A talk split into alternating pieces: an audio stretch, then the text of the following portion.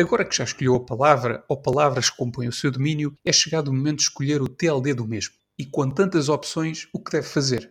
Olá, o meu nome é Rodolfo Cardoso e este é o podcast Made in Digital produzido pela WebHS. Diria que o processo de escolha de um domínio pode ser composto por várias fases.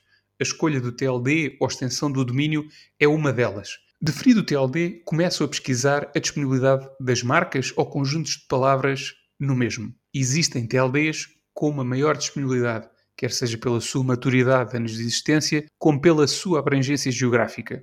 Por exemplo, encontrar bons domínios simples num .com é mais desafiante que num .pt. No primeiro caso, falamos de uma extensão utilizada mundialmente e noutra, uma extensão com maior presença e importância para o mercado português. Existem diversos critérios para a escolha de um TLD, mas sugerimos que o faça sempre de acordo com o seu mercado-alvo. Simplifique o processo. Se o seu principal mercado está em Portugal, o .pt será quase obrigatório. Se por outro lado está a pensar vender para a Espanha, o ponto ES deve ser uma prioridade. Por outro lado, pode optar por um TLD que reafirma algum aspecto ou preocupação da sua marca, como o ponto ECO. Por fim, uma recomendação: o domínio é parte da sua marca, por isso, sempre que possível, registre o mesmo em diferentes TLDs.